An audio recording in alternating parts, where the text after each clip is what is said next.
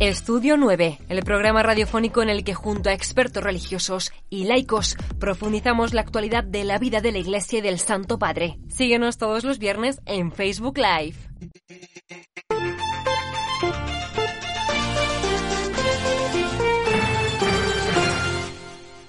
Muy buenas tardes, queridos amigos, y bienvenidos a este primer programa de 2024 de Estudio 9 de Vatican News Radio Vaticana. Y el día de hoy está con nosotros Monseñor Juan Usma Gómez, oficial del Dicasterio para la Promoción de la Unidad de los Cristianos, que va a compartir con nosotros esta primera entrevista en este nuevo año. Monseñor Juan, bienvenido. Muchísimas gracias, encantado de estar con ustedes. Al inicio del año, en este clima, en este contexto bastante complicado que vive el mundo. Eh, hacemos un llamado y también hablamos de un tema importante que es no solamente la paz, sino también la unidad, la unidad de los cristianos. Y lo hacemos a partir de algunas realidades en la cual todavía en el mundo hay algunos cristianos que están siendo perseguidos, ¿no? En América Latina, en Europa, en Asia, en diferentes partes, partes del mundo y también en Burkina Faso, de donde nos llega la propuesta de, para el tema de la Semana de Oración de los Cristianos.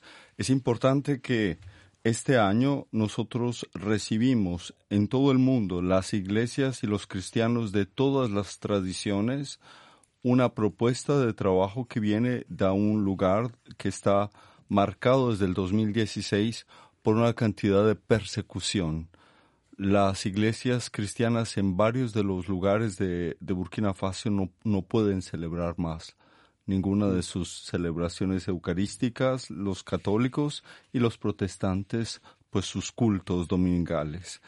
Y ellos han intentado, han preparado un texto para nosotros que está basado en el, en el buen samaritano. Así es. Este texto que tomado del Evangelio de Lucas, que será el tema que va, que ha inspirado y que sobre todo vamos a poder meditarlo, celebrarlo durante esta semana de oración por la unidad de los cristianos. El texto nos dice, amarás al Señor tu Dios como, y a tu prójimo como a ti mismo. Eh, ¿A qué nos invita? ¿Qué quiere decir este texto? ¿Por qué eligieron este texto? Es importante recordar que es el momento de los exámenes para Jesús. Y tal vez como en algunos en el, hemisferio norte, algunos de los estudiantes están preparando exámenes, este texto nos habla de un examen que hace un doctor de la ley a Jesús. Le pregunta tres cosas y Jesús responde exactamente como lo decía la ley, citando el texto de Deuteronomio y citando el texto de Levítico. ¿Qué he de hacer para alcanzar la vida eterna? Los cristianos de, de, de Burkina Faso y junto con la comunidad Neuf que preparó estos textos, nos invitan a vivir la caridad en medio de condiciones difíciles. El texto en sí mismo ha sido enriquecido y ha sido interpretado durante toda la historia de la Iglesia. Por ejemplo, cuando hablamos del texto de el, joven que baja de, de Jerusalén a Jericó, los padres de la Iglesia pensaban que fuese Adán, que deja el paraíso y que baja a la tierra y que se pone en peligro. Todas las situaciones en las que vive se descubren como la agresividad que vive en el mundo y que se vive en este momento en África. Y el buen samaritano es Cristo y el hospedaje es la iglesia. Cada vez que leemos el texto desde este ángulo podemos decir, volvemos al origen de la unidad de los cristianos, que es simplemente orar, hacer exactamente lo que Jesús hizo antes de la pasión, pedir para que todos sean uno. La unidad no es simplemente un capricho y no es estar juntos, es mucho más. Es así. Acaba de mencionar eh, este aspecto importante de la celebración eh, en el hemisferio norte y el hemisferio sur. Obviamente estamos todos unidos en esta semana de oración por la unidad de los cristianos. ¿Cuál es la, recordemos un poco a los oyentes, nuestra, esa diferencia? ¿Por qué se da que algunos lo celebramos esta semana que viene, la próxima del 18 en adelante, y otros lo van a celebrar pocos días antes de Pentecostés. Depende mucho de la situación, eh, también del, clima mismo y de la vida cotidiana. En el hemisferio norte se ha celebrado la Semana de Oración por la Unidad desde el 18 al 25, coincidiendo con la culminación en la fiesta de la conversión del apóstol Pablo. En el hemisferio sur también teniendo una tradición que se remonta a León XIII, se celebra en torno a Pentecostés.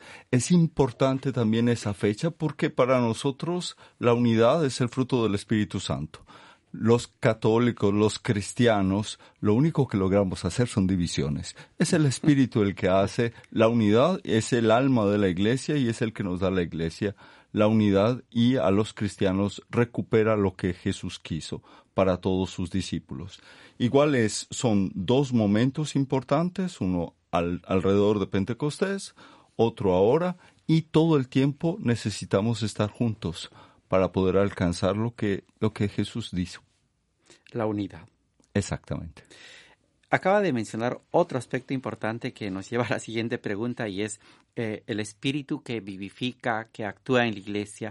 Y hemos, eh, estamos viviendo un proceso, un camino sinodal que la iglesia ha iniciado en 2021.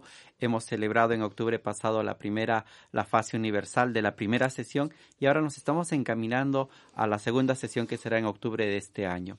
¿Cómo está viviendo la Iglesia esa dimensión ecuménica dentro de este proceso sinodal? Ha sido muy enriquecedor. Yo quisiera invitar a todos los que nos están escuchando y nos están viendo a mirar lo que pasó el 30 de septiembre del año pasado, cuando representantes de 12 de las mayores iglesias cristianas junto con el Santo Padre estuvieron en la Plaza de San Pedro para realizar una oración, una oración delante de la cruz, delante de la palabra de Dios, delante del, icono de la Virgen, pidiendo la unidad, pidiendo el Espíritu Santo, pidiendo que el Espíritu Santo acudiese a la Iglesia Católica en su proceso de sinodalidad. Esto se hace el 30 y después del 4 al 29, cuando se realiza eh, la reunión sinodal participan 12 representantes, tres de cada una de las cuatro grandes familias, tres para ortodoxos, tres para orientales ortodoxos, tres para iglesias protestantes, digamos, históricas, y tres de aquellas que nosotros consideramos pentecostales evangélicos. Es la primera vez. Es muy importante, muchos de ellos siguen participando a nivel local, el, eh, los dos cardenales del el, secretario general del sínodo y el, y el presidente, el prefecto del dicasterio para la unidad, han pedido que todos intentemos hacer y escuchar lo que es la, digamos, las formas sinodales al, que se viven según cada una de las tradiciones eclesiales.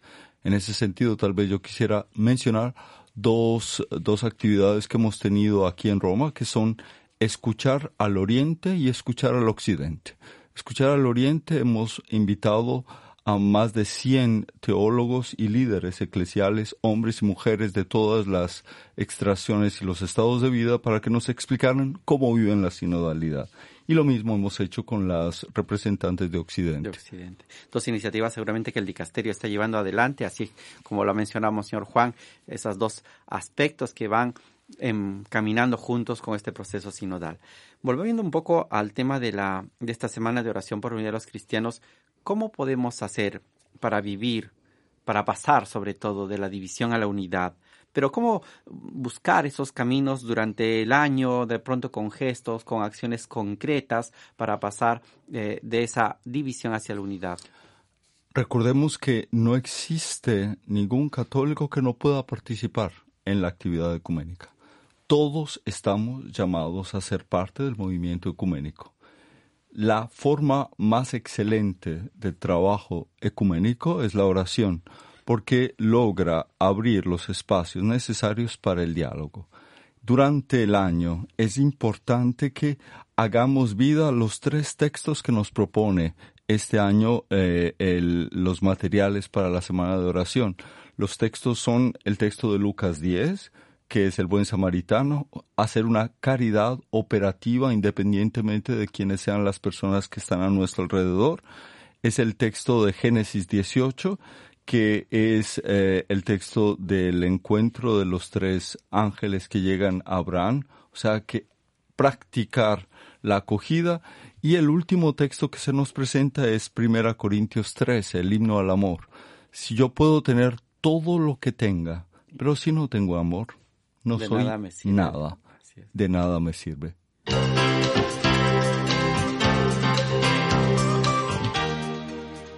Efectivamente, esos tres textos que seguramente nos acompañarán en esta, en esta semana de oración.